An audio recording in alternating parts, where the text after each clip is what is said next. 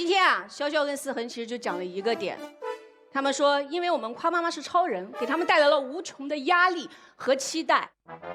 但是我想说，赞美使人自满，批评使人进步。你告诉妈妈你是超人，正是对她表达你做的已经够多了，我很满意，而不是她付出了那么多，你没有一句肯定，才会让她倍感压力，因为她觉得她永远都做不够，她永远的还要更好。一旦你当了妈妈，就是一个中年女人。我们这个群体呢，有一个特点，就是心里有数，对赞美的要求很高。既要实事求是，还要别出心裁。什么叫实事求是呀？就是我平时咋呼成这样，你要说我优雅，我可能会翻脸，觉得你在骂我。但你说我是超人，我就觉得很真诚。那你一定是看过我辅导作业的样子，真的很 man。这是对我阳刚之气的一种肯定。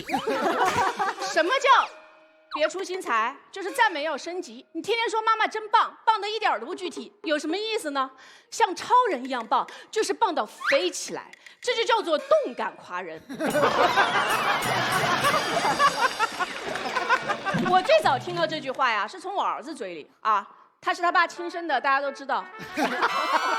两个人的基因非常雷同，一想买什么东西呢，就夸我，嘴巴一撅必有所缺，而且很有规律啊。如果他简单的夸妈妈真棒，看上的东西一定不贵；如果想要的东西很贵，哇，语言那叫一个丰富，词藻那叫一个华丽，突然就会使用比喻句，我再也不用担心他的语文。有一次他说：“妈妈，我发现你啊是个超人。”他爸说：“你看你这还用发现吗？”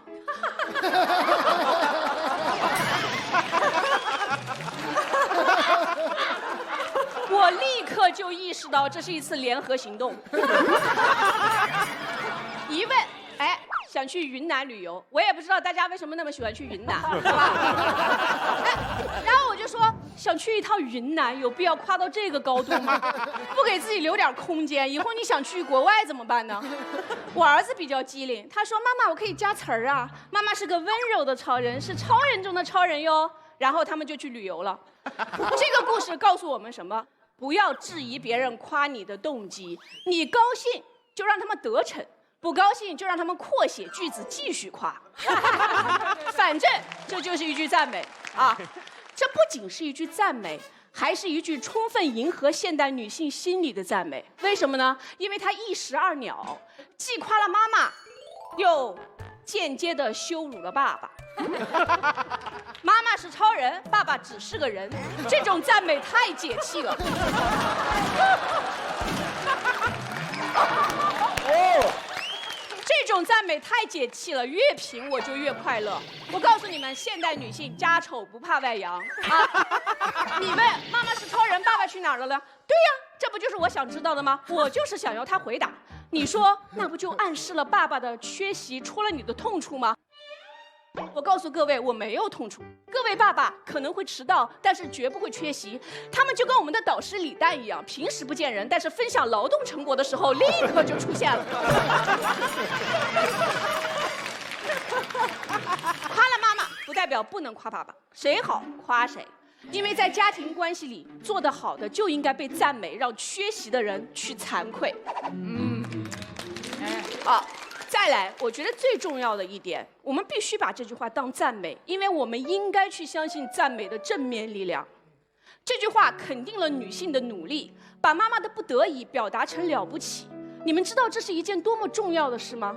我小时候，我妈在粮店工作，她经常要和那些男的一起去扛米包，一米六不到，要扛一两百斤，谁也不会夸她是超人。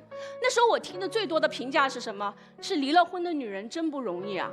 这句评价只会让人产生自怜，所以我妈经常叹气，说上辈子没干好事，或者就是摸着我的头说你什么时候才能长大呀？妈妈就熬出头了。